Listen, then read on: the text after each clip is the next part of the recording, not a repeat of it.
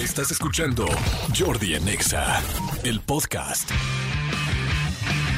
Muy buenos días, señores. Buenos días, buenos días, buenos días. Son las 10 de la mañana con 12 minutos. Felicidades, mi querido Jesse Cervantes, eh, director de esta y todas las exas de todo el mundo, literal, porque tenemos la estación de música de, música pop, no en español, sino de música pop más grande del mundo. Imagínense nada más eso, qué increíble. Estamos en diferentes partes del mundo, no solamente en México, sino en otros países. Así es que qué padre. Y mi querido Jesse Cervantes, quien dirige todas estas estaciones, le mando un gran saludo, muchas felicidades, amigo. Muy feliz cumpleaños y creo que es un gran, gran, gran, gran momento en tu vida. Eh, acaba de cumplir 34 años de casado con su esposa, se casaron chiquitititos. Qué bonito tener una pareja así, qué bonito tener hijos de los que se siente tan orgulloso, qué bonito poder tener nietos, nietas este, que, que también los hace tan felices. Es una vida tanto profesional como personal muy equilibrada y muy balanceada y eso es lo que yo llamo éxito. De repente la gente piensa que el éxito es solamente profesional o que de repente este, puede ser solamente personal. Yo creo eh, que es un balance en la vida. Y la verdad te felicito mi querido Jesse Cervantes por este pues por todo lo que has logrado a esta pues a esta corta edad porque todavía eres una persona extremadamente joven pero pues con muchos muchos muchos logros y sobre todo con un corazón lleno que eso es lo más bonito que uno pueda tener en, en su cumpleaños. Así es que felicidades mi querido Jesse Cervantes. Señores buenos días a todos también felicidades a todos los que cumplan años hoy que me estén escuchando. Hoy es martes 26 de abril ya les que cuando no hice radio dos años me puse bien triste no bien triste pero o sea me refiero que estaba bien eh, me encanta hacer radio en la mañana me levanto, o sea, me- mi día es de mejor humor, estoy de buenas, la paso bien, me río, me divierto. Y cuando dos años no hice radio en la mañana, la verdad digo, no, no es que la pasara mal, pero no, no tenía ese mismo ánimo. Entonces yo espero que ustedes que escuchen el programa les pase lo mismo que a mí, este, lo, y que la pasemos bien y que el resto del día la pasen padre si es que eh, conectamos en buena vibra todos, ¿no? Oigan, entonces ya les dije, es martes ochentero, tengo una rola que les va a enca ultra fascinar, les va a gustar muchísimo porque la verdad está muy muy buena, no puede ser más conocida, no puede ser más ochentera, no puede ser más cantable y no puede ser más bailable, así se los digo, así es que bueno, seguro les va a gustar y la van a pasar muy bien. Y por el otro lado tengo pases dobles para el Exa Picnic que va a estar fantástico con Carol Sevilla, con Carla Abreu, con BF7, esto va a ser en el Parque Bicentenario a las 2 de la tarde el jueves 28 de abril. Este, tengo dos expertos que me gusta mucho eh, que estén aquí porque, bueno, primeramente un psicólogo que es Amílcar Valdés, ya lo conocen muy bien, es parte de, los expertos de este programa, de, los, de, de las personas que nos traen contenido. Y bueno, va a hablar de la infidelidad, no es el fin de la relación. A ver, quítame el fondo. ¿Quiénes de ustedes están en un caso de infidelidad? ¿Quiénes de ustedes fueron infieles y se sienten mal? ¿O lo están siendo? ¿O los cacharon?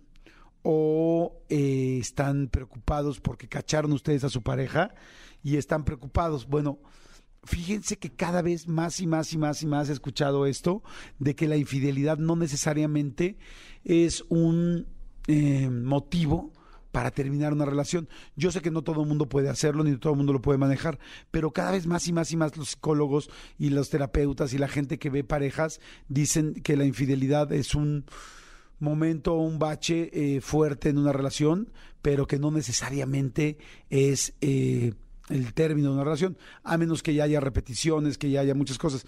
Entonces, la verdad es que está interesante escuchar el tema, ¿no? No estoy diciendo que, ay, sí, todo el mundo lo podríamos perdonar, no lo sé.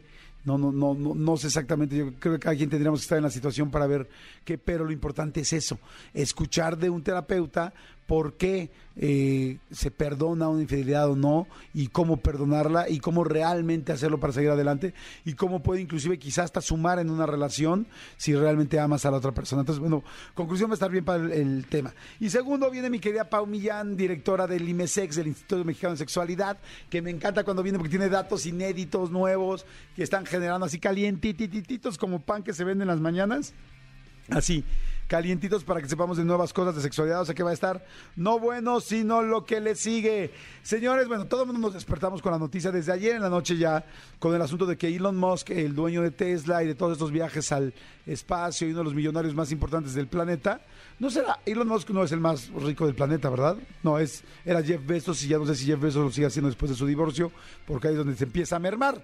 Acuérdense que en el divorcio se empieza a mermar.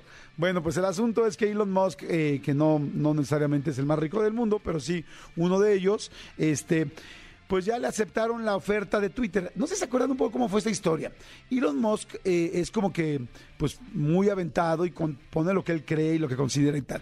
Y en algún momento Twitter este, lo, le canceló su cuenta porque no les gustó que estaba haciendo, no me acuerdo si proselitismo o yendo con ideas, proselitismo me refiero como yendo con ideas que les parecían contrarias, que fue lo mismo que pasó con Donald Trump, ¿se acuerdan? A Donald Trump le quitaron su cuenta, Twitter se la quitó, y a Elon Musk también.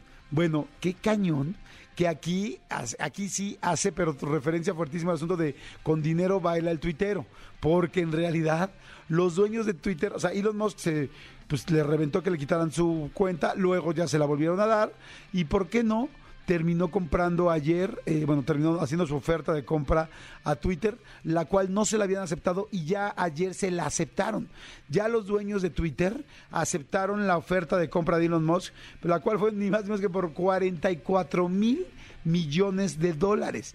Pero qué cañón que te suspendieron y él agarró y dijo, a mí no me gusta cómo manejan Twitter y tan no me gusta que lo quiero comprar. Y, también muy inteligente los, los, creadores de Twitter dijeron, pues sí te la vendemos, maestro, perfecto. ¿Quieres, imagínate ya ir, retirarte de tu vida con 44 mil millones de dólares. No, bueno, imagínense nada más lo que es. Y además, si pudieron inventar Twitter, podrán inventar otra cosa y podrán volver a inventar, hacer, empezar a hacer algo nuevo y con, muy visionarios son. Entonces el asunto es que Elon Musk dijo, ah, sí, pues con dinero va a ir al tuitero, madres yo agarro y compro Twitter y ahora dice que qué va a hacer Elon Musk, este, porque además ya, inclusive ayer en la bolsa pararon todas las acciones de Twitter hasta que haya más, este, más noticias, porque evidentemente van a subir, o sea, van a subir de volada. ¿Qué hizo Elon Musk? Dice que él piensa que verdaderamente Twitter es la plaza digital del mundo.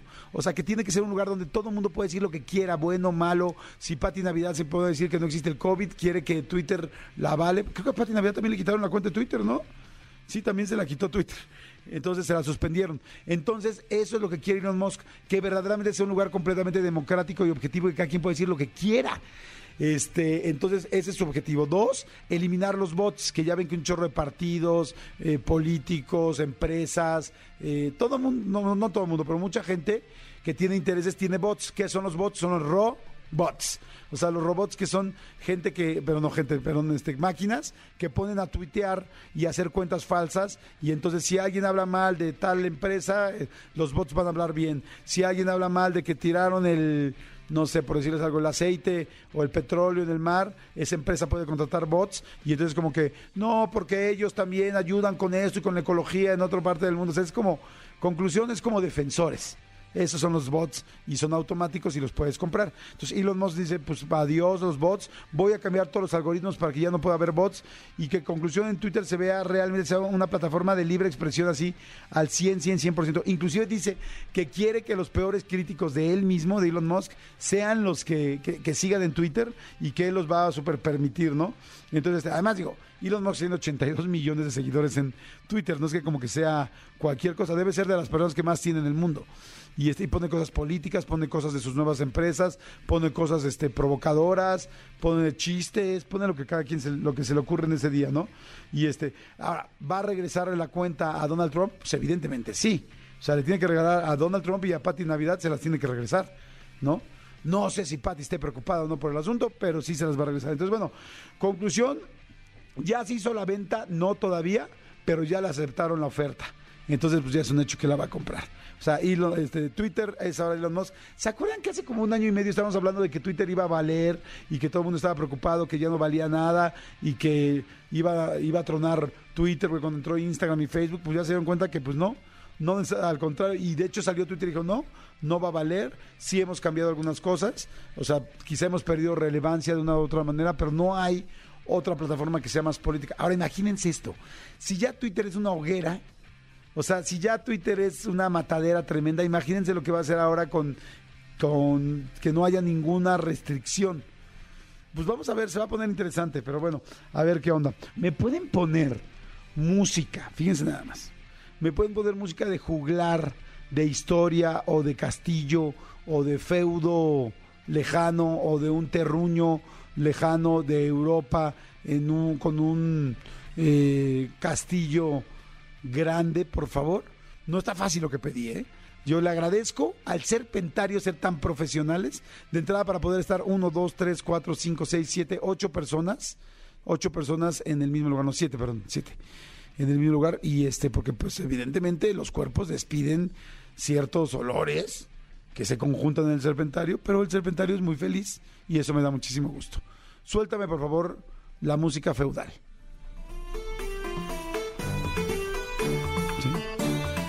Oigan, les quiero contar un cuento.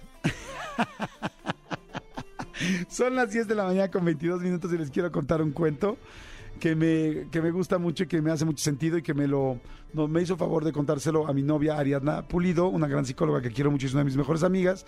A su vez me lo contaron a mí y ahora este, este, pues, se los quiero contar yo a ustedes. Sube a la feudalización, por favor. Gracias.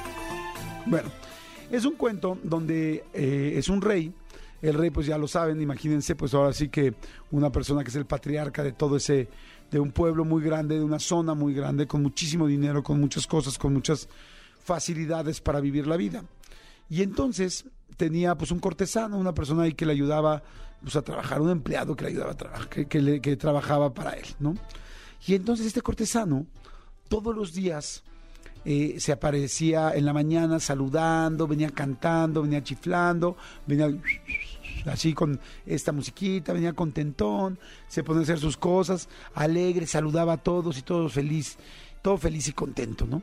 Entonces de repente el rey decía, pues este cuate, ¿por qué está tan feliz, no? Este güey siempre llega chiflando y cantando y, y contento. Entonces un día lo llama y le dice, oye, quiero que me digas cuál es tu secreto. Le dice, ¿de qué, su majestad? De que llegas todos los días feliz y contento y alegre. Y le dice, pues, ¿cómo? Este, no, no, pues muchas gracias por preguntarme, pero no, no, no tengo ninguna, ningún secreto. Y dice, a ver, no estés jugando conmigo. Yo soy el rey y en este momento te corro y meto en un problema a toda tu familia, a todo el mundo. O sea, yo soy el rey de todas estas tierras y de todas, de todo lo, literal, de todo lo que alcanzas a ver con tus ojos, yo soy el dueño. Evidentemente el rey no la pasaba bien. Los días estaba enojado, estaba triste, estaba molesto, estaba irritable. Y entonces este, dice, quiero que me digas tu secreto. Dice, es que no tengo ningún secreto, señor. Le juro que yo, pues nada más estoy aquí, pues llego a trabajar feliz, contento con usted. Le agradezco que me dé trabajo. No, no te hagas güey, cabrón. O sea, dime por qué eres tan feliz. O sea, ¿cuál es tu secreto para ser tan feliz?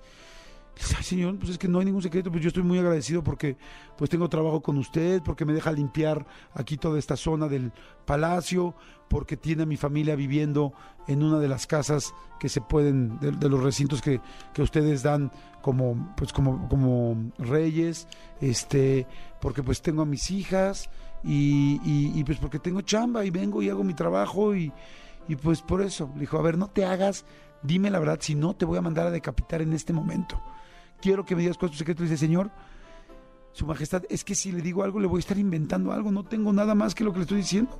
O sea, verdaderamente no tengo nada. Y le dice, ¿sabes que ya me hartaste? Lárgate de aquí antes de que llame al verdugo y, y, y, y verdaderamente te mate. Total que, bueno, pues ya se va el otro pues todo asustado y sacado de onda. Y el rey se queda pero enojado en serio, ¿no? Así de esas veces que te quedas encabritado de, ah, o sea, este cuate me está viendo la cara o no, sí, con esa duda. Y entonces llama a uno de sus, este, llama a uno de sus personas, de sus personajes sabios, ¿no? De las personas que tienen su consejo que ayuda, al más sabio de todos. Y le cuenta la historia, le dice, oye, ¿qué onda este cuate llega todos los días feliz y tal? O sea, nosotros todos estamos aquí y yo quiero saber qué hace para estar tan feliz. Entonces le dice, ah, dice, no, lo que pasa es que tu empleado, tu cortesano no está en el círculo. Dice, ¿cómo que en el círculo? Sí, es que tú estás en el círculo, yo estoy en el círculo. Hay mucha gente que está en el círculo y pues por eso le cuesta tanto trabajo. No es que no sea feliz, es que es que no sabe, o sea, generalmente se genera mucha tristeza. Y dice, ¿cómo? Dice, a ver, no, a ver, explícame, quiero que me expliques bien, si no también te voy a correr a ti, cabrón. Y le dice, mira, vamos a hacer algo, vamos a hacer un experimento. Vamos a meter a tu cortesano al círculo. Sí, eso quiero. Haz lo que sea, pero no, no, no, soporto verlo tan feliz y ver que yo no lo soy. Perfecto. Entonces, pero necesito que te levantes mañana bien temprano, voy a venir por ti, que nadie te vea, tal, tal, nada de carruaje, nada de que no circula mañana mi, mi carruaje, nada. O sea, quiero que nos vayamos tú y yo tempranito, tal, tal, y te voy a pedir, le voy a pedir las cosas a tu, a tu tesorero. Órale, pues va. Total que el otro día ya pasa en la mañana, no sé si la reina estaba dormida o no, no sé si tenía el sueño ligero o no. Se ve que le dice, nos vemos afuera de tu cuarto. Este cuate me imagino que se sale así en silencio. La reina, pues, jetona. Este cuate se sale y dice, vámonos. Vámonos por la puerta de atrás, por tal, por la cocina, tal. Total que se salen, ¿no? Y los llevan se ve que estaba cerca de la casa, pues tenía una choza, esta persona, el cortesano, llegan y entonces se quedan hacia afuera y dice, ¿qué vamos a hacer? Y dice, ya vas a ver. Y entonces están así viéndolo hasta que prenden las primeras velas. Este, el cortesano, que evidentemente no había luz eléctrica, ni CFE, ni la reforma eléctrica que tenemos ahorita con todo este, con todo este rollo, ¿no? Y que, no, ¿por qué votaron? Y que no votaron, y que ustedes que, que son este infieles a la patria, los que no votaron a favor de la reforma, en fin, ¿no? Como este traidores a la patria. Bueno, no había nada de eso, había velas. Prende su vela. Regrésate a la música cortesana. Y entonces, este, uy, eso me encanta, es de las rolas cortesanas que más me gustan. Y entonces el rollo es que prenden sus primeras velas.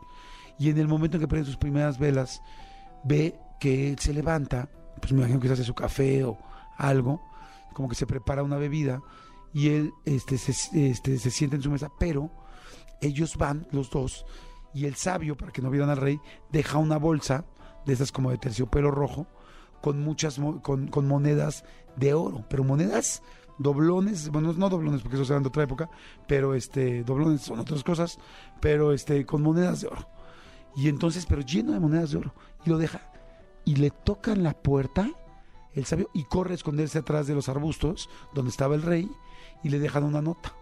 Y la nota abre la puerta, ve la bolsita y le dicen, por ser un gran hombre, por ser un hombre feliz y por ser un excelente, eh, un excelente ser humano, este, te mereces esto. Jamás te lo pediremos, jamás tal, disfrútalo, te lo has ganado en la vida. Entonces, el hombre agarra, agarra la bolsa, ve que pesa, le hace así ruido y ve que son monedas y dice, no juegues. Llega, se sienta a su mesa, abre, las abre la bolsa y ve que son monedas de oro y no lo puede creer ve que hay una, dos, tres, y ve que todas son de oro. Pensaba que solamente las de arriba eran de oro, eran todas de oro. Imagínense, o sea, se queda impactado. Él tenía que trabajar seis, siete, ocho años para ganarse, quizá comprar, llegar a comprar sin gastar una moneda de oro. monedas y no lo puede creer, se queda impactado. Y entonces está feliz y lo ve sonriente, increíble. Su familia sigue dormida al lado, dormida ahí mismo, pues no había cuartos. Y entonces la ve y empieza a sacar las monedas, está contento y entonces empieza a hacer montoncitos y hace montoncitos de 10. O sea, hace el montón 1, 2, 3, 4, 5. Y no está en dice, en mi vida podría haber ganado esto. Y llega al último montoncito, 8, ocho montones de, 10, 9 montones de 10, y el último montón tiene 9 monedas. Dice, ah, caray. Entonces voltea hacia abajo, voltea hacia abajo de la mesa, abre bien la bolsita a ver si no se quedó una ahí sale a la puerta a ver si no se había caído una moneda. Y entonces llega y dice, pega en la mesa y dice, me robaron. Me robaron. Es obvio que eran 100 monedas. O sea, ¿cómo es posible que tengan 99? O sea, el número 100 es un número cerrado. ¿Cómo es posible que tenga solamente 99 monedas? Y entonces se empieza a enojar y se empieza a encabritar. Y dice, ve, lleva la fregada, no es posible, aquí falta una moneda, aquí falta una moneda. Y empieza y dice, es que no es posible, me robaron una moneda, alguien me agarró una moneda aquí afuera, y se enoja verdaderamente. Y después de enojarse un rato, y los están viendo el rey y el sabio, y entonces dice, está entrando al círculo. Y entonces lo ve súper enojado. Y después, antes de que se levante su familia, agarra y saca una hoja y empieza a escribir con tinta cómo se podría ganar esa moneda para que tenga las 100 monedas y entonces empieza a hacer cuentas y sabe, tenía que trabajar 7, 8 años, pero es que tal, para ganarme la moneda y tener las 100 monedas juntas, y es que no es posible porque tal. Y entonces dice, bueno, y además tengo un chorro de ropa, este, digo, te dio ropa prestada y, regalada, pero dice, ¿para qué quiero cuatro chamarras? Pues nada más tres chamarras, vendo las tres chamarras y vendo las tres botas y nada más me quedo con unas, todas están golpeadas, todas están con hoyos, pero me quedo con las que menos hoyos tengan para, para ganarse la última moneda. Y a partir de ese día empieza a llegar este, el cortesano, el empleado enojado al, al palacio, molesto, iracundo, irritable, encabronado, todo le molesta. Y un día le pregunta al rey, le dice, oye, ¿qué pasa? ¿Por qué vienes tan enojado? Le dice, ¿qué pasa de qué? Yo no, no me contratan para ser su bufón, ni ser su jugular, ni nada. O sea, yo vengo aquí a limpiar y estoy limpiando y estoy limpiando bien. ¿Cuál es el problema? Y cambia completamente su actitud de la vida. La pregunta es, ¿cuántas personas tenemos 99 monedas y no somos felices? Y nada más nos preocupamos por la que nos falta. ¿Cuántas cosas te preocupan porque no las tienes? ¿Cuántas veces has dicho cuando tenga la moneda 100 voy a ser feliz? Y nos olvidamos de todo lo que sí tienes. ¿Qué tienes en la vida? Y el problema es que entras, entramos a ese círculo en el cual mucha gente estamos porque no tenemos todo lo que creemos que nos hace feliz. Y el problema es que nos enfocamos en esa moneda que nos hace falta. Y cada vez que consigues esa moneda, hay otra moneda que te hace falta. Y estás olvidando todo lo que sí tienes. Si tienes salud, si tienes una casa, si tuviste donde dormir, si te funcionan las piernas, si te funcionan los ojos, si puedes oler, si puedes ir al baño solo, si puedes, si tuviste hijos, si no tuviste hijos, si, si, si tienes libertad. ¿Cuánta gente hoy está en la cárcel que nos está escuchando quizá no tiene libertad? O sea, hay tantas monedas que tenemos, pero lamentablemente entramos en el círculo. Y la gente que no se ha dado cuenta de eso es la gente que es más feliz, es la gente que disfruta lo que tiene, es la gente que mucho, mediano, poco, o un chorro, o casi nada, lo hace feliz. A mí me ha pasado se los digo sinceramente, que de repente paso por alguna colonia, por el aeropuerto, y de repente veo a cuatro o cinco personas tomándose unas caguamas en la esquina. Y yo les puedo asegurar que, eh, bueno, no les puedo asegurar, les digo que yo volteo y digo, estos cuates ahorita en la esquina chingándose su caguama, son más felices que yo en este mes. O sea, traigo broncas, vengo enojado, vengo tenso, no llego al avión para llegar a la conferencia, para llegar a tal, para tal, para el programa, para tal. No sé qué problemas tenga este cuate, seguramente tiene también muchos problemas, pero ahorita lo veo feliz echándose su caguama. Y no lo estoy diciendo por el alcohol, lo estoy diciendo quizá porque está con cuatro amigos en una esquina. Igual hay otros que no están, que están con cuatro amigos y están jugando fútbol, igual están más felices. Entonces mi pregunta es, ¿en qué te fijas tú en tu vida? ¿En las 99 monedas que sí tienes o en la que te falta? Les quería contar el cuento porque me gustó mucho, me impresionó y me ha hecho reflexionar mucho en estos días de qué cosas sí tengo y por qué me la paso quejándome de otras que no tengo y que cuando las tenga siempre va a haber una que me falte.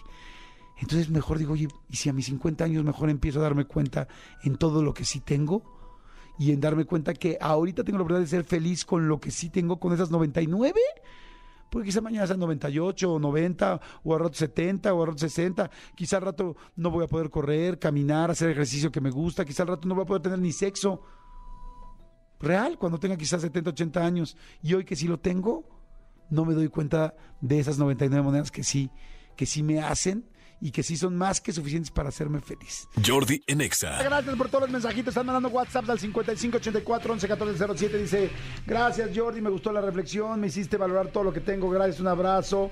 Dice, no, ya me dieron ganas de llorar, tengo la piel chinita, excelente todo lo que transmites. Muchas gracias por la reflexión. No, hombre, feliz. Muchas gracias a todos ustedes por estar escuchando y por estar pendientes del programa. Manolito Fernández, buenos días, amigo, ¿cómo estás? Bien, amigo, bien contento de verte, saludarte. Este, toda la gente que va a tomar el periférico de la Ciudad de México no lo haga. Este, alguien tuvo la, la, la brillante idea de ahorita a las 9 de la mañana estar arreglar un puente, pintar un puente. Entonces, de tres carriles centrales del periférico aquí en la Ciudad de México, hay dos este, que están con andamios porque están pintando un puente. Sí, es mala idea. Brillante idea este, a esta hora, ¿no? O sea, ¿por qué no lo hacen en la noche? ¿Por qué no lo hacen a otra hora? Pero bueno, este no es queja. Oh, sí. Oh, sí. Amigo, ayer, ayer me fui a ver a la cotorriza. Ah, me fui a sí, ver a la cierto, cotorriza, nos hicieron favor de invitarnos. Tú tenías una grabación, desafortunadamente no pudiste lanzarte. Me fui ayer al Auditorio Nacional a ver a la cotorriza independientemente de que es un gran show y que estuvo muy divertido y todo, no sabes qué gusto me dio ver este parque. Además, en este programa los queremos desde hace muchos años y somos muy buenos amigos de ellos. Este, mm, tanto de Ricardo como de Slobo, como Brian, que también Brian se portó increíble. Es impresionante que, que, eh, ver las caras y, y- y que se paraban en el escenario y volteaban y decían, hay 10 mil güeyes aplaudiéndome en este momento. Y no solo eso, porque al final, digo, este, el- la- para la gente que ha tenido la oportunidad de ir a algún show de la Cotorriza en toda la República, pues hacen stand-up uno, hace stand-up el otro y luego hace- se juntan y hacen el anecdotario, ¿no? Con algunos invitados. Entonces ayer, pues te, te- te digo que estaba Mau Nieto, Richo Farril, estaba Sofía Niño de Rivera, bueno, en el público, pero ahí estaba, eh, en el escenario, Richo Farril, eh, Mau Nieto. Qué padre. O sea, era una súper buena banda. Al final se subieron todos los invitados, ya eran como 50 personas en el escenario y musicales y todo esto.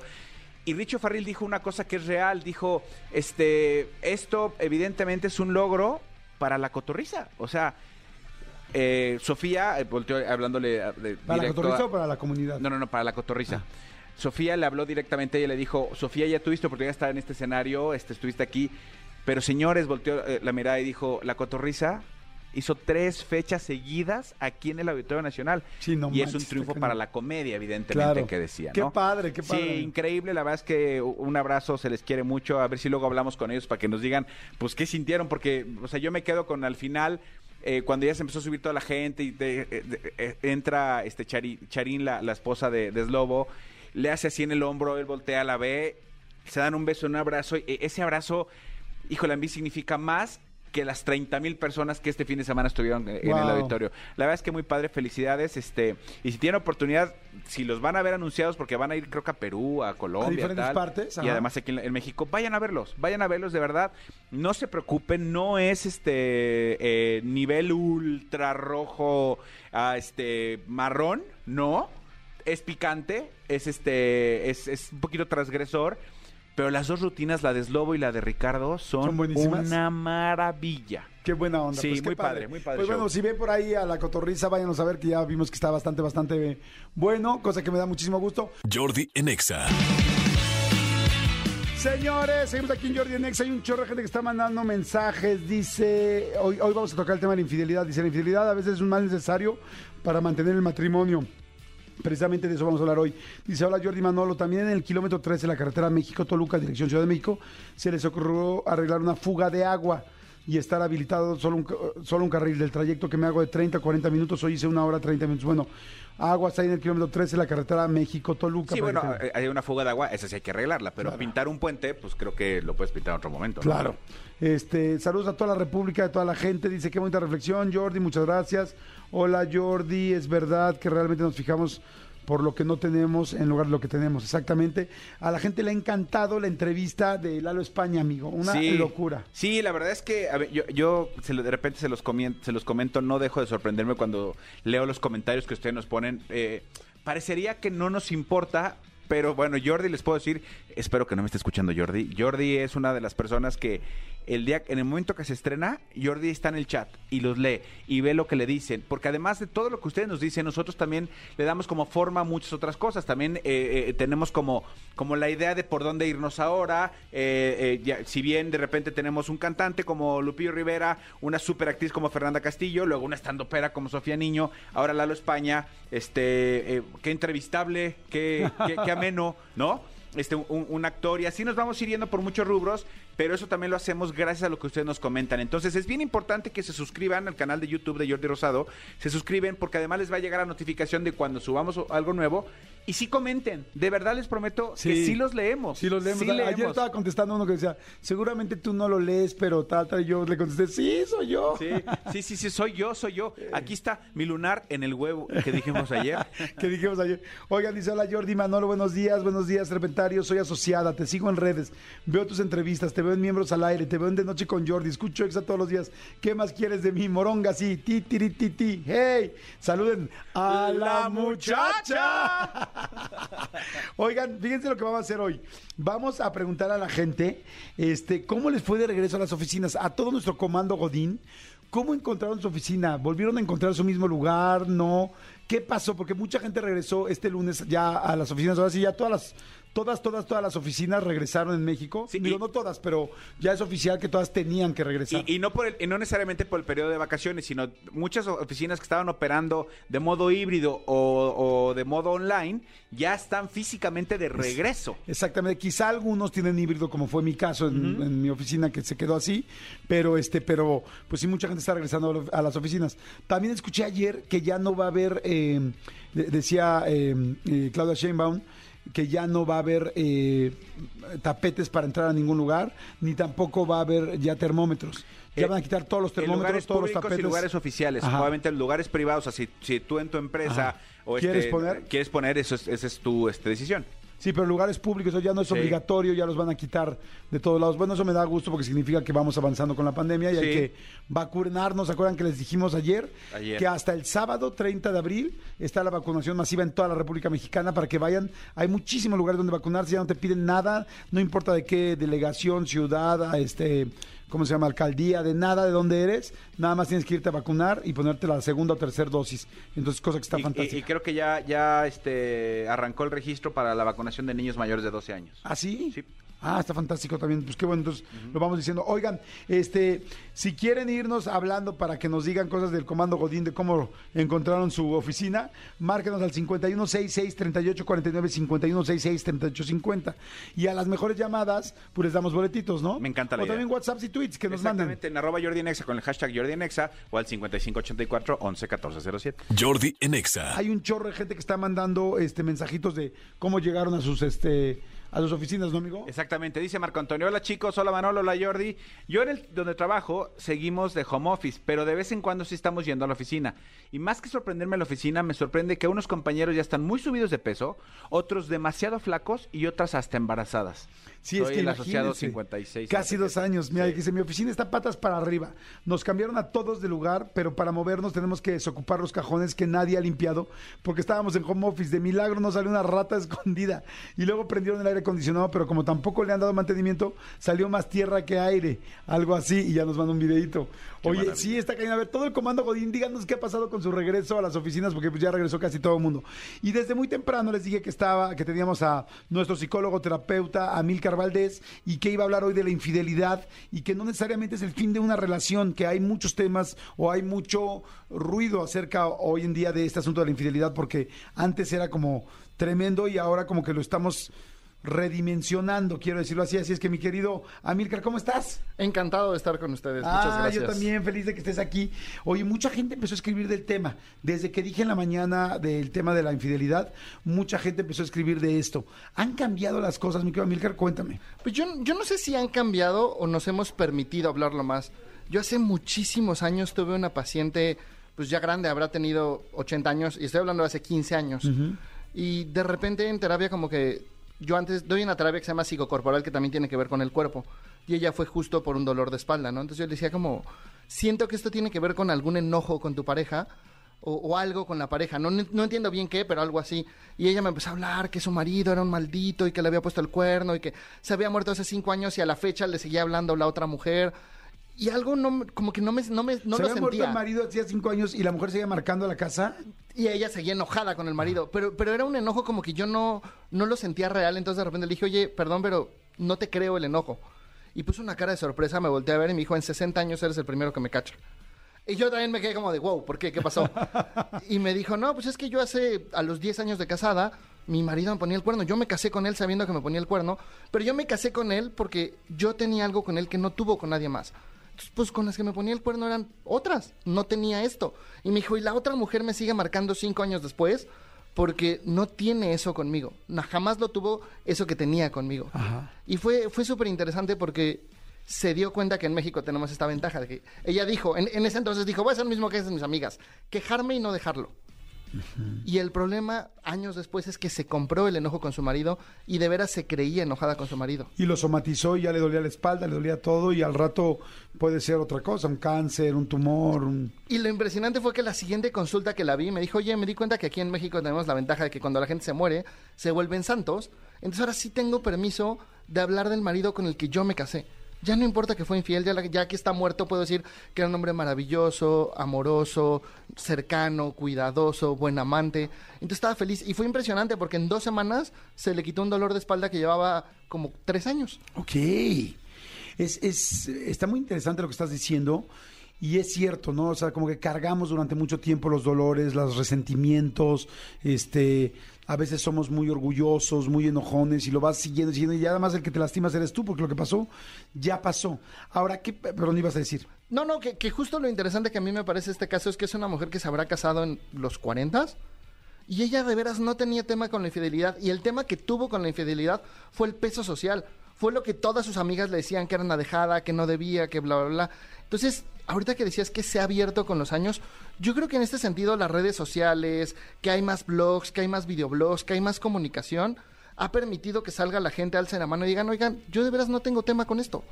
O a mí sí me molesta, o a mí me duele esto, o a mí me gusta.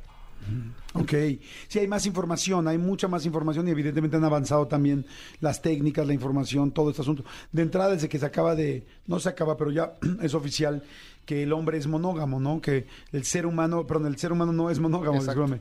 O sea, que cualquiera, que, que verdaderamente por naturaleza no lo somos. Sí, somos Entonces, polígamos. Entonces, que es más complicado y ustedes, si no saben que es polígamo, es una persona que está acostumbrada o que necesita tener, no sé, que, que, que su naturaleza tener varias parejas. Es que el, el término monógamo solo se da en, en, ave, en algunas aves y en algunos mamíferos. Ok. Y es muy interesante, principalmente lobos. Es, quiere decir, tú ves a tu pareja y tienes una cosa que se llama impronta. Y jamás vuelves a tener atractivo sexual por nadie más. De hecho, a las guacamayas, la clásica imagen de las guacamayas es volando en pares, porque son monógamas. Y como las cazan es, matan a una y la otra llega y se queda a morir a su lado. Eso es monogamia. Jamás vuelve. El ser humano, por más enamorado que esté, se te siguen antojando otras. Sí. ¿no? Y, es, y eso que dices es súper interesante porque hay muchas investigaciones a favor y en contra de la monogamia, ¿no? Según mi propio marco de creencias voy a estar a favor o en contra. Y se remiten mucho a los pastizales y cuando éramos nómadas. Y es bien interesante porque hay mucha evidencia de que en cierto contexto, en cierto pastizal, pues sí, tal vez tú y yo teníamos que tener un hijo, entonces nos convenía que fuera nuestro, y aquí por el contexto se generó monogamia pero en otros contextos era mejor, no sé, tal vez la muerte era muy común, entonces si era mi hijo y yo me moría, ese hijo se quedaba sin papás, entonces este hijo es como hijo de la comunidad y entonces hay poligamia. Entonces hay evidencia de culturas sanas, pacíficas, como tranquilas en ambos. Ok. ¿no? Entonces es- eso es interesante porque te permite cuestionarte conmigo qué va. En, en ambos formatos, exacto. ¿Qué quiero yo? ¿Qué, ¿Con qué puedo yo y con qué no puedo? Ahora, entonces entiendo que el ser monógamo, o ser fiel, por decirlo de alguna manera, que ya es todo un rollo hablar de la lealtad y de la fiel y de todo este asunto, pero eso es algo más social, es algo que se ha hecho más social y que es un esfuerzo que se tiene que hacer en caso de que se quiera. Ahora, ¿qué pasa con tanta... Antes veíamos a miles de parejas que se engañaban y que se callaban. ¿No? O sea, muchísimas esposas que se que sabían que sus esposos tenían amantes, inclusive hay lugares, hay ciudades en México, hay re- hay estados completos en México donde dicen aquí la, la querida, así le llaman, es completamente normal y casi todos los hombres tienen una querida y es de hecho eso pasa mucho en Yucatán, así me lo explicaron y van tres personas que me explican en Yucatán, me dijeron, nadie lo dice, pero aquí en Yucatán es muy normal que cada hombre tenga una querida y todo el mundo sabemos que tiene su querida. Y yo decía, ok, este, corríjanme si me estoy equivocando, si alguien me está escuchando de Yucatán, que seguramente son muchos, pero bueno, así me lo han platicado. El asunto es, antes muchas relaciones se mantenían y siguieron juntas habiendo muchas infidelidades. Ahora estos últimos 10 años, 15 años, yo siento que ha sido una locura, ¿no? Es como, fue infiel, tal, lo vi en Facebook, lo vi en tal, lo vi en Instagram y los dejé y millones y millones de divorcios. Y hace poco me explicaban eso, que la infidelidad no necesariamente era una razón para, como que mi generación crecimos con la idea de que una infidelidad era suficiente para terminar con una pareja. ¿No es cierto? A ver, hay, varios puntos aquí súper importantes. Sí hay, una, hay una infidelidad, porque no es lo mismo si, yo, si tú y yo tenemos un acuerdo de una relación monógama y tengo a alguien más, sí estoy rompiendo un acuerdo, sí estoy transgrediendo la relación y sí te estoy violentando. Siempre, y, y mucha gente acusa cuando decimos esto, pero siempre es una co-construcción. No es que yo fui infiel, juntos construimos una serie de elementos en la relación que terminaron en una infidelidad a mí me han sido infiel y yo veo perfectamente mi parte en la cual yo he construido esa infidelidad. No se justifica, no quiere decir que el otro tenga razón, ¿no? Sí transgredió, pero si ves que es una co-construcción puedes recuperar la relación. Ahora, cuando se transgrede un límite en la relación, es súper, súper, súper importante sí hacer un alto y hacer un, un corte de caja y decir, ¿qué pasó? Yo, yo tuve un año que me llegaron, no te miento, como 70% de mi consulta fueron temas de infidelidad. Y tuve casos de lo que quieras. Y me acuerdo mucho a unos que no llegaron por ese tema, pero hablaron de él, que llegaron por separado, no llegaron como pareja. Y ellos, ella había sido infiel. Y no solo físicamente, también había sido infiel eh, emocionalmente. Se había enamorado de alguien más, había tenido un novio, o sea, había sido como una relación larga. Y cuando él la cachó, drama, se fue de la casa, así, horrible. Y de repente él solo se empezó a cuestionar y dijo, a ver, tiene año y medio que no somos pareja. Tenemos relaciones sexuales porque yo no quiero una vez cada dos meses. No la procuro, no viajamos los fines de semana, o estoy trabajando, o estoy en diplomados. Pues realmente no me fue infiel, yo ya no estaba. Fue, habló con ella, pero hicieron, no fue como solo lo hablaron, hicieron un, ok, esta fue mi parte, yo lo que voy a hacer para que no vuelva a pasar es esto, pero tú transgrediste el límite y lo que yo requiero es que me compenses de esta manera y me cuides así. Y ya tenía como tres años cuando yo los conocí esa infidelidad. Y era muy chistoso porque generalmente las parejas ya no hablan de, de esos temas. Como que ya que los brincan, entre comillas, ya no hablan. Y ellos era bien bonito porque lo hablaban hasta como algo bonito. Ellos decían, fue algo muy doloroso, fue, fue un trago amargo, pero este fue el evento que nos hizo pareja. Aquí fue cuando nos consolidamos como pareja. Y creo que eso además es algo que de tu generación para abajo hemos crecido mucho. Y yo sí lo asocio a la tecnología. Mis abuelos se murieron con el refri que compraron de casados. Claro. Y eso te da, te da un, un mindset de decir, quiero arreglar las cosas. Para nosotros se nos rompe la pantalla del celular, ya no llevas el celular a la pantalla y lo tiras y te compras otro. Tenemos una idea de las cosas desechables y es como, al primer problema, ya deja tú la infidelidad, al primer problema fuerte dejo la relación, cuando ahí es donde, donde se vuelven relación, donde se vuelven sólidas en los conflictos. Hace poco vino un experto, no me acuerdo quién es, creo que, ahorita les digo, creo que es Tere Díaz, que hizo un libro que se llama si, si nos amamos tanto, ¿por qué nos mentimos tanto? Si nos amamos, ¿por qué nos mentimos? Algo así. Y habla precisamente de eso, de la infidelidad. Y decía, no es que ahora haya una tendencia de permisividad, o sea, de que demos permiso de ser infieles, sino es lo que acabas de decir, ahorita escribí la frase porque me encantó, juntos construimos esta infidelidad. O sea, generalmente, si es de ella, de Tere Díaz, ajá. ¿Por qué nos mentimos si nos amamos? Habla de esto mismo. Y este, y me encantó la frase que dijiste ahorita, mi querido este, Amilcar. Dice, juntos construimos esa infidelidad. ¿Qué estabas haciendo? ¿Qué pasó? ¿Qué límites no pusiste? ¿Qué dejaste de ver? ¿Qué dejaste de estar? ¿Qué dejaste de, voltear? ¿Qué dejaste de cuidar? Sin embargo, eh, sí se puede volver a hacer. Sí se puede volver a decir, oye, a ver, recalculemos, ¿no? Como decía el, el Google Maps, ¿no? O sea, a ver, vamos a recalcular tú y yo nos amamos, tú y yo nos casamos, o tú y yo nos decidimos vivir juntos, o tú y yo tuvimos unos hijos, o tú y yo decidimos estar juntos o rejuntarnos mucho tiempo.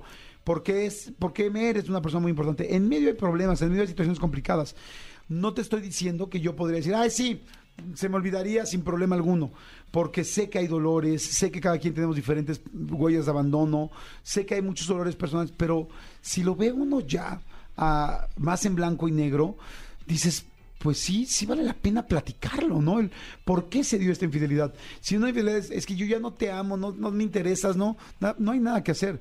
Pero si es, es que me dejaste, es que te extrañé, es que me sentí solo, es que me sentí sola, es que tal. Entonces quizá hay mucho que hacer, ¿no? E inclusive, yo, yo he visto muchísimos, por ejemplo, un caso que tuve que, que fue muy raro. Llegó, tengo permiso de contar las historias que cuentan mis pacientes. Claro, Siempre les pido no sabemos permiso de contarlos. no sabemos nombres ni nada. se sienta y me dice, estoy perfectamente clara, si tengo que escoger uno de los dos, escojo a mi marido. Pero ¿por qué tengo que escoger si cada uno tiene su lugar? Y ya me empezó a platicar que fue muy chistoso porque ella sí, sin querer, fue infiel. Había un compañero de trabajo que le gustaba, pero X, se fueron a un viaje de trabajo y al calor de las copas, pues fueron infieles. Los dos casados. Y, lo hablaron y decidieron, pues, pues ya lo fuimos, nunca lo habíamos ido, pues, pues vamos a darle seguimiento. Y fue muy chistoso Vamos porque a darle seguimiento a la infidelidad. a la infidelidad, siguieron siendo infieles, pero tenían una dinámica muy rara porque después de tener relaciones sexuales, literal desnudos en la cama, empezaban a hablar de sus parejas. Y se daban terapia pareja. O sea, ella decía, no, mi esposa está súper enojada. Entonces él decía, oye, a mí me ha pasado esto. Y, y las dos relaciones empezaron a crecer más a raíz de la infidelidad. Oye, a ver, vamos a ir un corte y un chorro. Manden sus preguntas. Hay mucha, mucha gente que quiere saber más de este tema. Te quiero preguntar eso, ¿no? Si de repente una infidelidad sin que el otro la cache eh, ayuda en muchas ocasiones a que mejore la relación de pareja. Este, ¿qué pasa si los hombres y las mujeres somos iguales o no para reaccionar ante una infidelidad? ¿Qué tipo de infidelidad sí sería trabajable y cuál no sería trabajable? Hay como varias cosas que me- me- me- se me ocurren.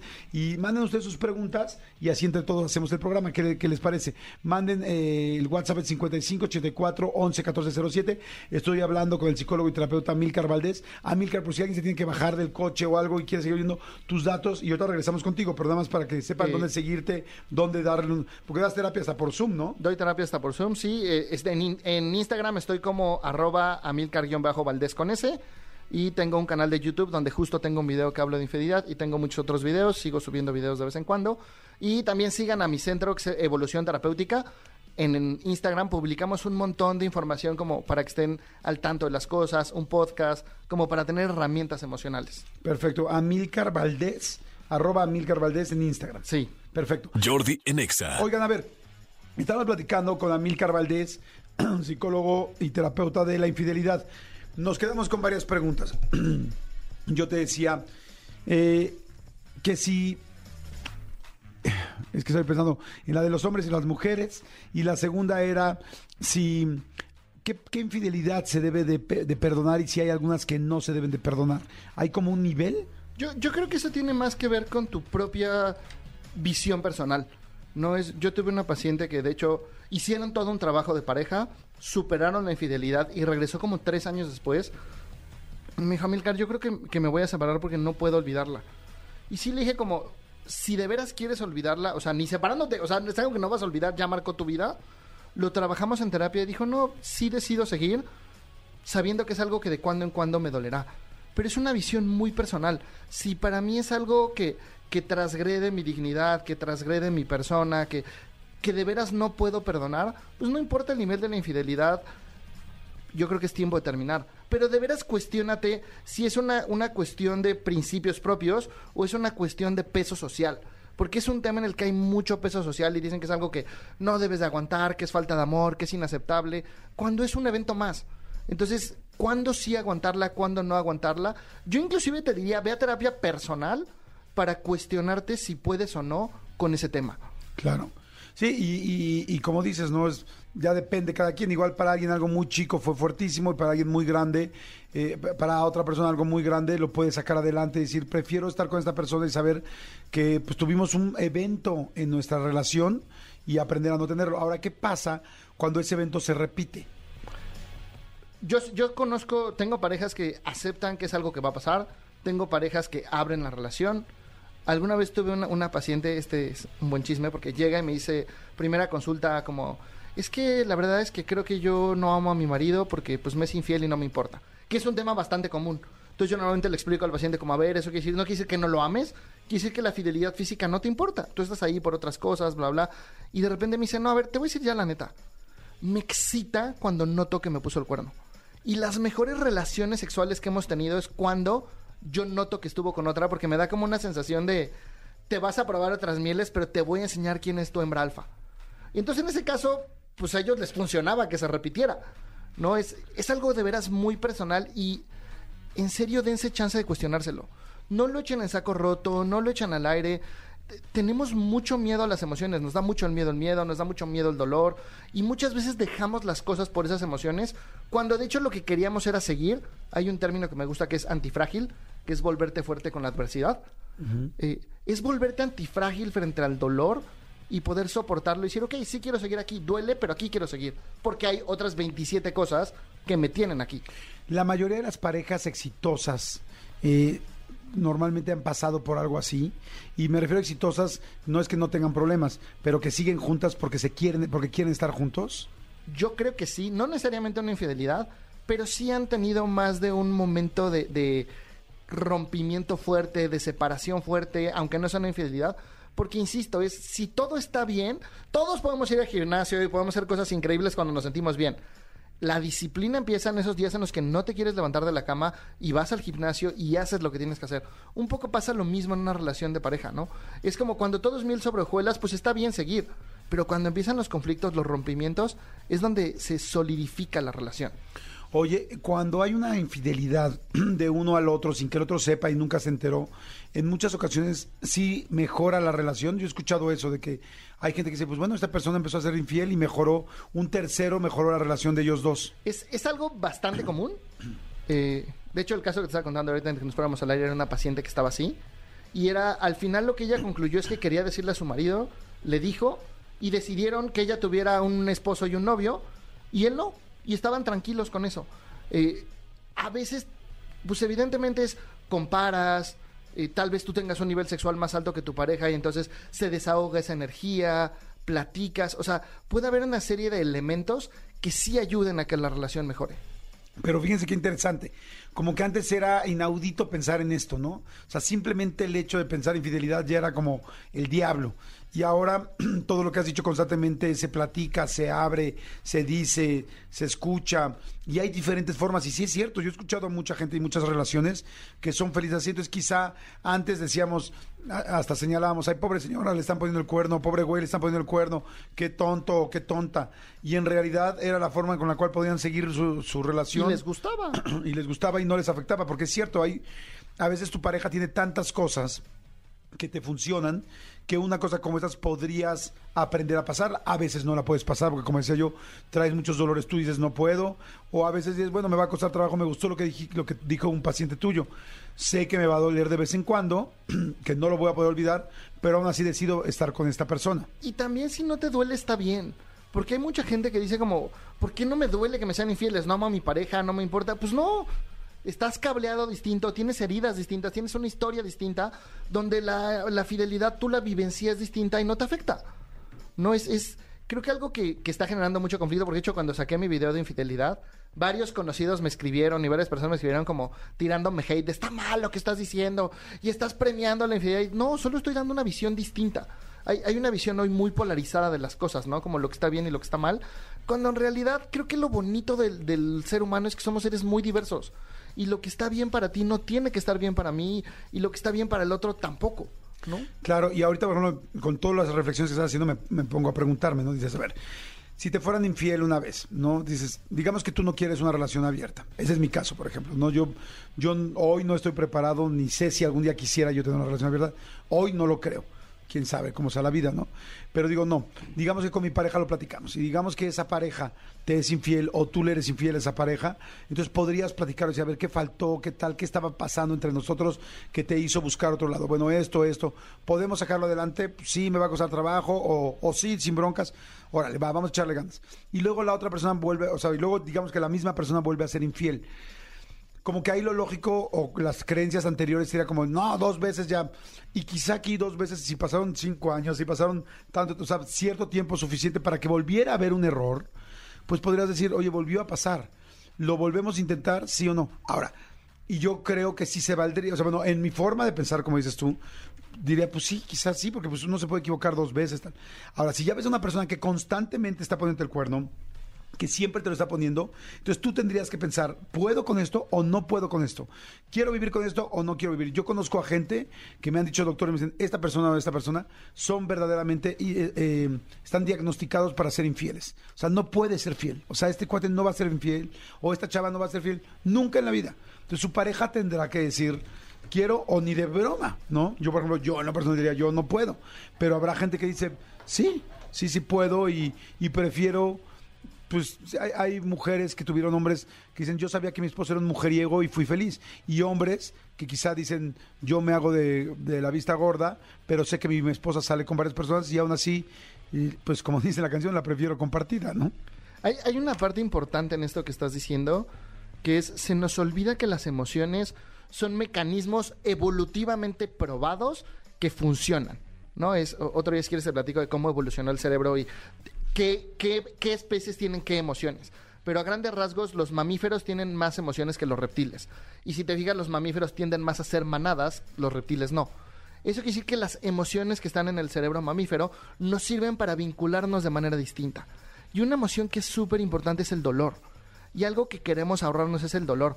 Si yo vivo el dolor de haber lastimado a mi pareja, de haber transgredido límite, de haber roto el corazón, las probabilidades de que lo vuelva a hacer son muy, muy inferiores.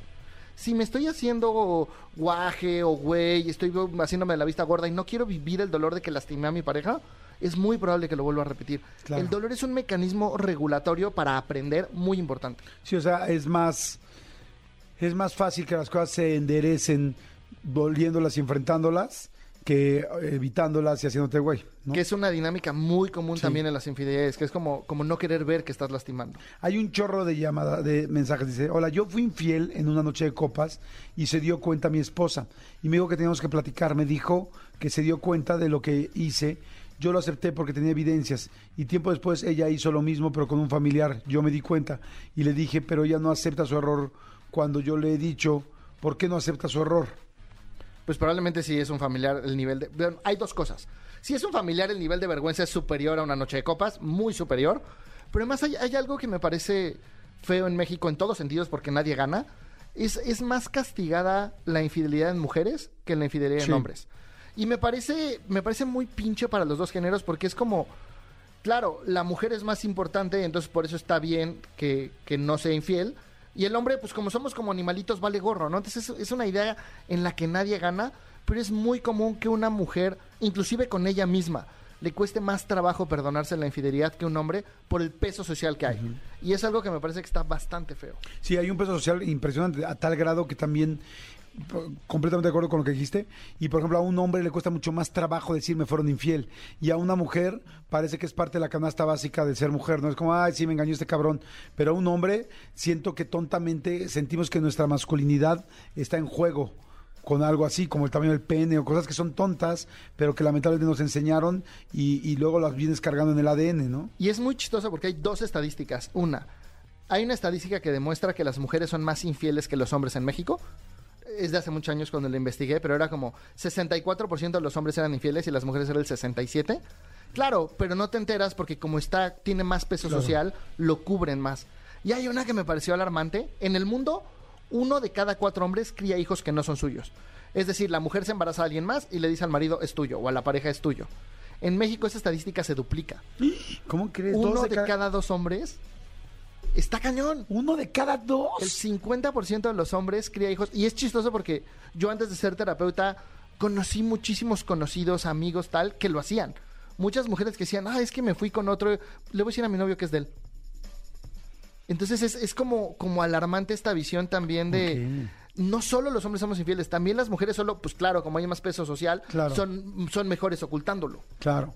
Oye, dice, yo no perdoné la infidelidad, pues fueron varias ocasiones y hasta tuvo una hija y yo no lo sabía, me divorcié. Siento que si me hubiera quedado con él porque él con él porque él dirían simplemente no hubiera podido vivir con eso y fue mejor para ambos, ¿ok? Pues es como dices, pero bueno, la cosa no es perdonar o no perdonar infidelidad, la cosa es abrir el tema y dijiste ahorita, dense chance de cuestionárselo. Esto me encantó. O sea, es- no lo demos por sentado. Todo el mundo nos dijo desde nuestros abuelos, papás, que la infidelidad era el demonio y que eras un pendejo o una pendeja si dejabas que alguien te fuera infiel. Y nos estamos dando cuenta que no, que somos seres, seres humanos, que muchas infidelidades se crean entre dos, la mayoría, y que vale la pena cuestionarte si la persona y la relación verdaderamente es algo importante. Y hay- Quizá no. Y hay todo tipo de matices, desde el no me importa hasta el me gusta y me encanta y lo mejor que me puede pasar es que mi pareja me ponga el cuerno. O sea, es, date permiso de ver en qué espacio del espectro estás. Y ninguno está bien y ninguno está mal. Si de veras es algo que no puedes perdonar, está bien. Termina la relación de pareja. Pero también es algo que no te importa o es algo que no te gusta, te va a dar vergüenza porque hay un peso social al respecto y la sociedad va a decir que estás loco, que estás mal. Pero date tu chance de decir, así soy yo, yo lo disfruto, me la voy a pasar bien. Y saben que hablemoslo porque ya desde hablarlo nos cuesta mucho trabajo porque el decir yo perdonaría una infidelidad es como que le estás diciendo a tu pareja enfrente te daría permiso. Y entonces desde ahí nos da mucho miedo. O, todo el mundo dice, no, no, no, yo no, y quizás sí. O sea, no, no se trata de estar mandando mensajes ocultos, ni dar mensajes que no quieres dar. Ok, pero si pasa y si sucede, suena muy bien cuestionarlo porque puede resalvar una gran relación. Le estaba platicando a Milcar que yo cuando estaba chavito, yo siempre soñé con una relación de toda la vida y para llegar viejitos al eh, este, a la muerte, cuidar a alguien. Y no es que no lo siga pensando, realmente sí lo sigo pensando y me encantaría eh, esa línea. Sin embargo, antes lo idealizaba. Y, me di- y entonces yo le preguntaba siempre a los viejitos, eh, cuando íbamos a una boda y veía una pareja con mucho tiempo de casados, siempre les preguntaba cuál es, el, cuál es su secreto. Y normalmente me decían dos cosas, me decían mucha paciencia, paciencia con todo y aguantar más de lo que te puedas imaginar. O sea, y ahí yo pensaba, ya luego cuando como fui creciendo dije, pues aguantar me imagino que están hablando de infidelidad. O sea, ¿cuánta gente realmente tuvo que pasar una infidelidad o dos o varias para poder estar juntos si es que quieres, ¿no? Y ahora con la desechabilidad que tenemos de que todo lo cambiamos de volada, pues es tan complicado. Quizá muchas parejas hubieran sido buenas parejas si se hubieran entendido qué pasó, perdonado a ambos y siguiendo adelante. Pero pues quizá no lo hicimos o, si lo hicimos o no. Luego dice aquí, hola chicos, un consejo. En este, te- eh, un consejo en este tema es que la pareja arregle la situación a solas. Un buen punto se me hace. Sin involucrar a sus hijos y tratar de ponernos en contra del papá o la mamá. Y también si vas a perdonar, no sacar a cada rato el tema de la infidelidad o la otra persona, ¿no? De hecho, cuando resarces el daño hecho, eh, es todo un proceso, pero uno de los requisitos es pídele al transgresor que te dé algo por un tiempo determinado, eh, de tres a seis meses, que le haga bien a la relación y le cueste trabajo a la persona. Es decir, si me fuiste infiel no es ahora va la mía, no es, es algo que siga construyendo la relación y la regla es, después de que se cumple ese tiempo, prohibido volverla a reclamar. Ok. ¿Y qué le podrás pedir? O sea, es como, oye, pues tú que me fuiste infiel y que decíamos que no teníamos tiempo juntos, tal, bueno, pues quiero que ahora nos demos un día de novios a la semana sí o sí, en la tarde. Hay un caso súper interesante de una persona que llegó a un taller, una mujer que había, que había sido infiel su marido, y ella llegó como muy clara de que era una co-construcción y todo, y al final ella fue, se quedó clara en el taller de que lo que quería era eso. Y nosotros le pusimos una condición porque eran socios de una empresa y tenían hijos. Entonces ella dijo, le voy a pedir a mi marido que dos veces a la semana después del trabajo nos vayamos a echar un café de, de novios. Y nosotros le dijimos, ok, prohibido hablar de hijos y prohibido hablar de trabajo. Y fue muy chistoso porque regresó como tres meses después a otro taller solo a dar su testimonio. Y dijo, cuando le dije a mi marido, quiero esto, se puso a llorar y me dijo, por eso te fui infiel. Y en esos cafés que ya los volvieron algo parte de la relación, O sea, te fue infiel porque no tenía esos cafés. porque no tenía una pareja, porque tenía una socia y una, y una pareja como mamá, pero no tenía una pareja. Y en esos cafés recuperaron su vida porque él volvió a hacer deportes, ella volvió a estudiar una maestría, como que se dieron cuenta que se habían perdido en la rutina del trabajo y los hijos y se habían olvidado de ellos mismos y de la pareja. Entonces esos cafés fueron algo súper bonito para construir en la relación. Está interesantísimo. Ya, leo dos ya nada más para terminar. Dice, hola Jordi, anónimo, porfa. Duré siete años con él. Los dos fuimos infieles. Era un juego de cielo hace, yo también. Aunque yo sí supe con quién lo hizo y él jamás lo supo. Ambos lo hicimos más de dos veces. Hasta que hicimos dejar todo porque en las peleas siempre salía todo lo que nos hicimos. O sea, me imagino que se dejaron. Se dejaron. Dicen, este, hola, no sé si sea de las pocas.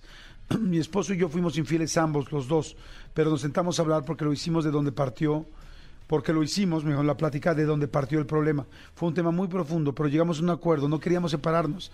Al principio fue difícil, parecía que no lo superaríamos. Nos costó mucho trabajo, pero sí pudimos.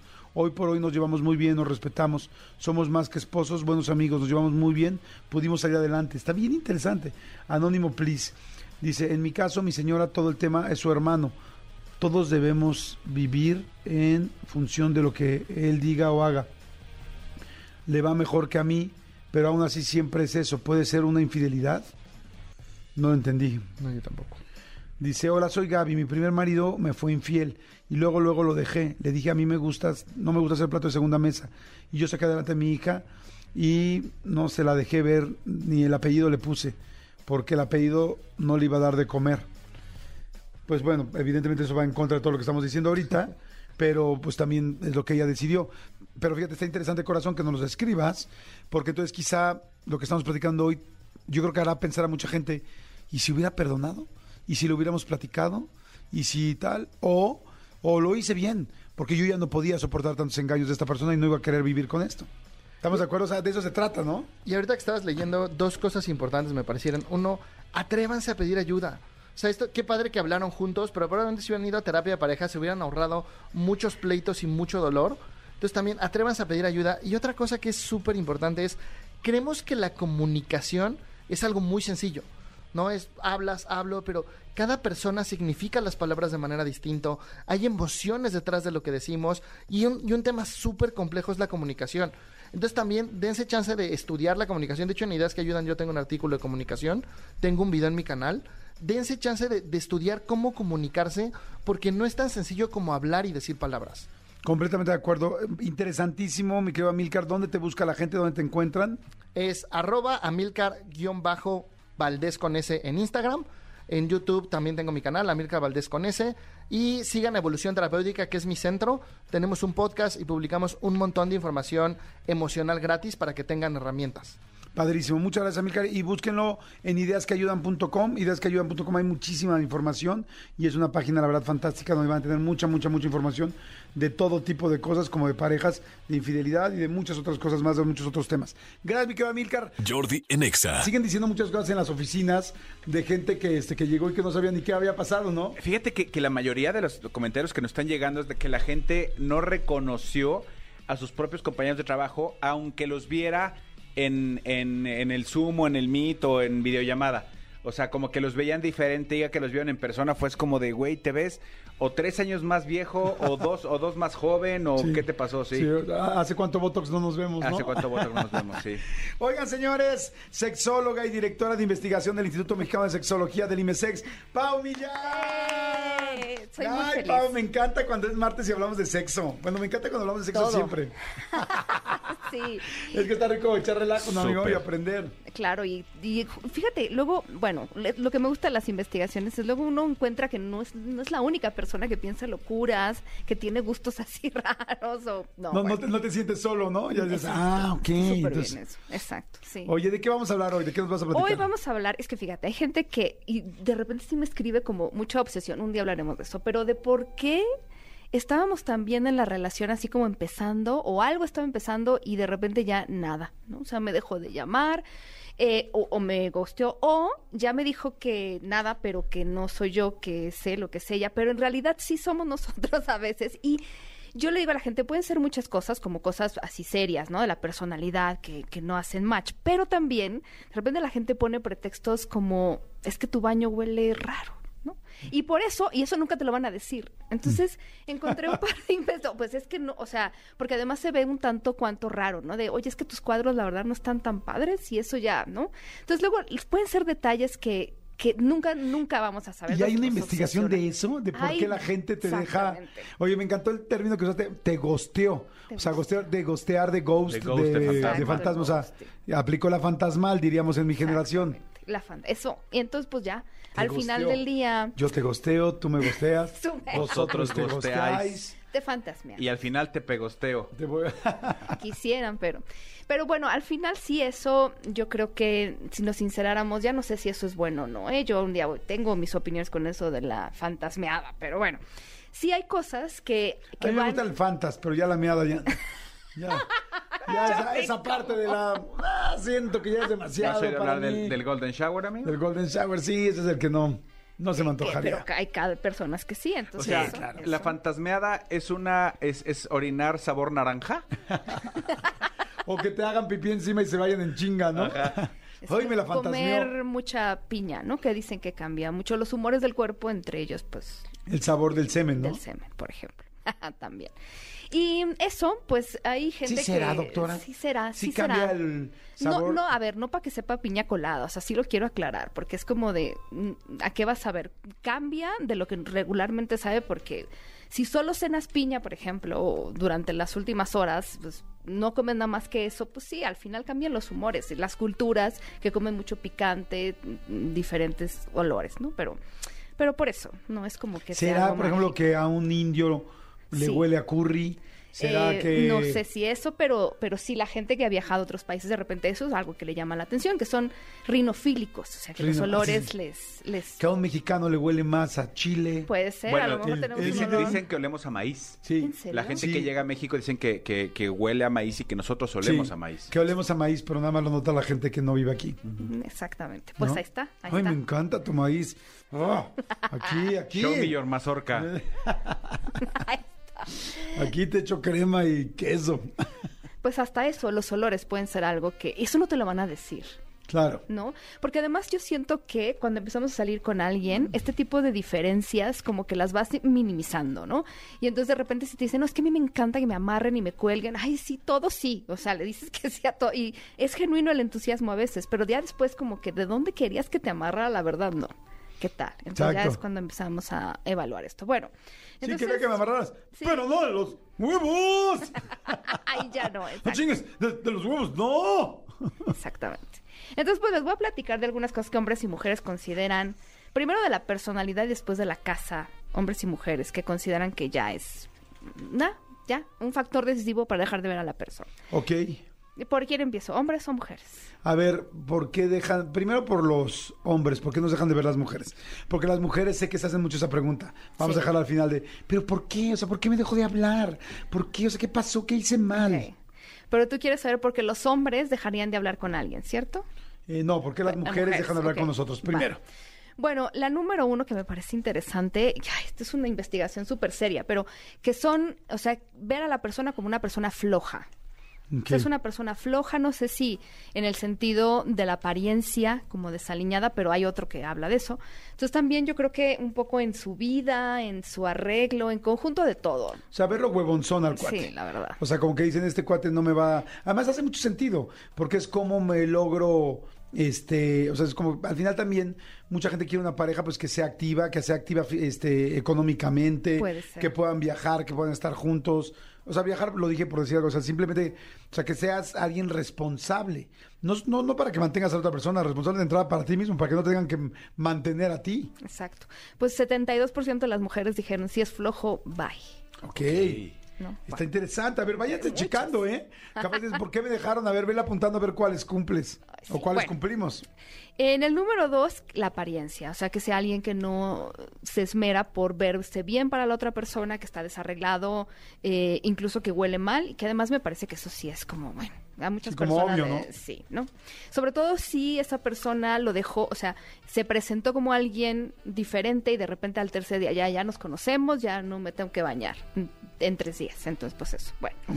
En el tercer lugar, fíjate que la gente habla, las mujeres hablan de que sea una persona muy intensa, pero en el sentido de que todo el tiempo te esté buscando, como esta ansiedad de que te necesito, te necesito, ¿no? Que, que en inglés le dicen ser una persona needy. Entonces, si eres una persona así de intensa, que todo el tiempo pareciera como que necesita, o sea, hay una exigencia por que yo todo el tiempo esté ahí, nada. Tercer lugar para que dejemos a alguien. Cuarto lugar es que sea una persona sin humor. que además, y que, que no se ría de nada. Sin sentido del ¿no? humor. Le mandas no sin humor corporal. Exacto. Sin sentido del humor, ok. Le mandas memes y no te... Oigan, reacciona a los memes, por favor. ¿Qué pasa con eso? Sí. ¿Qué, qué pasa? Este cuate no, no, no los entiende, no sabe, no tiene No tiene... sentido del humor. Exacto. Entonces, a ver, primero que sea floja. soy- Segundo, la apariencia, que no se ve, no se arregle. Tercero, que seas muy intenso, inten- bueno, intenso aquí en este caso, una persona muy needy, muy necesitada. Cuarto, que no tenga humor, que no se ría, que no tal. Quinto, Mm. Que sea malo en la cama. O mala, dentro de un caso. o sea, malo en la cama llega hasta el lugar Hasta de el quinto. quinto. Pero, pero para el 50% de las mujeres eso es ya. No, no se hace la relación. No sé cuánto tiempo tenga que pasar, sería interesante preguntarle a las personas como para, para tú evaluar que alguien no hay man porque a lo mejor la primera vez hay cierta torpeza y en lo que te vas conociendo, pero cuántas veces tiene que pasar, digamos, no sé si la gente nos quiera decir como para decir, ya le di la oportunidad, este periodo de prueba no pasó, regrésenme mi dinero, no lo pienso. Entonces eso. Yo, a ver, ¿cuánto? Vamos a contestar la pregunta nosotros. ¿Cuántas veces teniendo sexo con una persona podrías decir, o sea, serían suficientes para decir no me gusta, es malo, o es mala o es malo? Yo diría unas siete, ocho veces. Sí, yo iba a decir como 10. Bueno, Sí, diez veces. 10. Para Ay. hacer cuántas de 10. No, yo, pues, pues, yo, yo creo que yo un poquito antes. Sí, cuatro. Eh, alguna vez me pasó de, de- de tener una, eh, una muy buena relación sexual con alguien y de repente esa relación cambió. O sea, que fue la única vez que fue buena. No, no, no, no, no. Era constante, era bastante buena y de repente cambió. Y a la tercera, cuarta vez dije, no, ya no fue un hecho fortuito, ya está siendo como constante. Y pues ya. Y es que además creo que hay de malos a malos. O sea, una de las quejas de muchas mujeres es no hay como una empatía con lo que yo necesito. Entonces, no es una persona que se preocupe por si yo este, tuve un orgasmo, me la pasé no. bien, exacto. Entonces, ahí como que de repente hay poco que, que hacer, ¿no? O sea, no solo es una cuestión de técnica, que luego la gente piensa eso, es más una cuestión de empatía. Ya hablaremos de qué hace que una persona sea buen amante, pero eso. Les cuento rápido que en algún momento, bueno, hace unos años fui a Japón y tengo unas amigas que viven allá, mexicanas. Y entonces me decían, no, no, no, aquí, o sea, las japonesas te van a querer robar, ¿eh? Y les dije, ah, caray, ¿por qué? La verdad había japonesas guapísimas. Y me dijeron, fíjate que aquí las japonesas aman estar con un extranjero. Dice, porque los japoneses, eh, estoy contando lo que me contaron, ¿eh? no, no estoy haciendo una aseveración ni confirmando el dato, pero eso fue lo que me contaron. Dice, los japoneses normalmente son demasiado machistas y están muy preocupados por ellos nada más. Entonces aquí es completamente normal que el hombre solamente se preocupa por eh, su satisfacción, por él terminar y no le importa realmente si la mujer es y tal, o sea, si la posición, si esto, si el otro. O sea, lo que les importa es ellos terminar y tan tan y vaya la mujer. Entonces no hay nada de cuidado en cómo la pasa la mujer. Entonces, eh, y en cambio cuando llega un extranjero, pues además de que el físico les llama la atención, porque pues siempre te gusta normalmente lo que no tienes, este, por otro lado, pues generalmente los hombres las procuran mucho más que cualquier japonés, que cualquiera de su misma raza. Entonces se sienten más cuidadas, felices, este, escuchadas o, o por lo menos guiadas a donde tienen que llegar, que, que aquí pues todo es como en automático. Y la verdad es que sí me hizo mucho sentido porque ya ven que también el hombre con la- eh, normalmente en Oriente, tanto en China como en Japón, eh, el hombre es muy como pues sí muy machista, ¿no? Como que es- todo se lo hacen, todo lo cuidan, todo lo que él diga, todo como que hay mucho esa línea de la mujer muy servil. Exacto. Entonces, este, pues me hizo mucho sentido. No estuve con ninguna japonesa, porque estuve con mis amigas eh, saliendo y estuve muy poquito tiempo, pero bueno, eso fue lo que me dijeron. Qué interesante. Bueno, pues ahí está, ¿no? Por si sí o por si no, hay Por que si ser sí. consideradas. Exactamente. Bueno, eh, que viva lejos es la siguiente. O sea, lejos, en cada lugar me he encontrado que significa algo diferente. Hay gente que dice, ya con que tenga yo que viajar media hora, nada.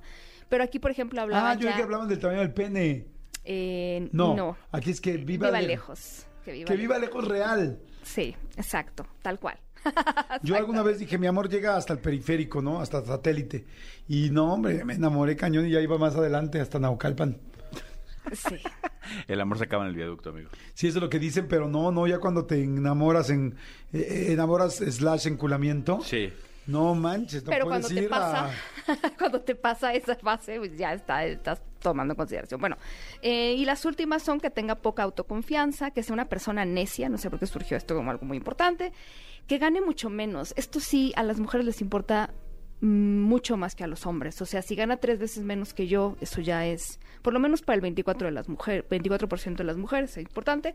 Y en el décimo lugar, ya sea que tenga hijos ya de o que no quiera hijos. O sea, dependiendo de la preferencia. Hay quien dice perfecto que tenga hijos y esto, ¿no? O sea, hagamos una familia y pero también hay gente que dice esto, esto no, si yo no quiero hijos o si yo quiero y él no quiere, pues ya. ¿Qué tal? Ok, está cañón. Entonces, eso es lo que una mujer hace, a- a- aleja a un hombre de una mujer. Exacto. Ahora vamos a la... El otro lo vamos a... No, de plano, aunque tengamos siete minutos... Ah, no tenemos siete minutos. Aunque yo creo que tenemos siete minutos, no los tenemos. O sea, son las 12.43 y falta música. Entonces, a la siguiente vamos a escuchar... La siguiente vez que venga Pau, vamos a escuchar la siguiente parte. ¿Nos van a dejar en ascuas? ¡Ey! Eso me gusta. En ascuelinos, ok, muy bien. Bueno, pues estuvo interesante. Hombres ya saben por qué nos dejan uno. Porque nos vemos flojos por nuestra apariencia, por intensos o por nidis, por no tener un buen humor, por ser malos en la cama, porque vivamos muy lejos en el sexto lugar, en séptimo, porque tengamos poca autoconfianza en octavo, que ganes mucho menos que ella. Ok, interesante. Ay, muy bueno, mi querida Pau. Tus datos, tus redes, tu todo para que la gente te siga y, te puedas, y puedan saber más información siempre súper, súper, súper nueva y súper fidedigna. Pues yo estoy en Instagram como Sex Paulina Millán, en Twitter como Sex Pau Millán, y ahí les puedo compartir también los datos y vayan viendo ahí qué cosas le están de acuerdo o en desacuerdo. Perfecto, buenísimo, Pau. Jordi en Exa. Amigos, nos vamos a ir a grabar de noche, vamos a ir a grabar este programita hoy, ¿no? Tenemos dos programas hoy que, que vamos a estar ahí, próximamente los verán, dos muy buenos invitados. Este, y a divertirnos, amigo. Por lo pronto aquí nos escuchamos mañana, 10 de la mañana, completamente en vivo. Ya nos gustó. Exactamente, ya nos gustó desde Después hace de 18, años, ya nos gustó. Señores, nos escuchamos mañana en punto a las 10. Gracias, Tony. Gracias, Cristian Álvarez, por la producción del programa. Muchas gracias, Elías, por estar en los controles. Que la pasen muy bien, bonito martes. Nos escuchamos mañana. Bye. Escúchanos en vivo de lunes a viernes a las 10 de la mañana en XFM 104.9. ¡Poronga, sí!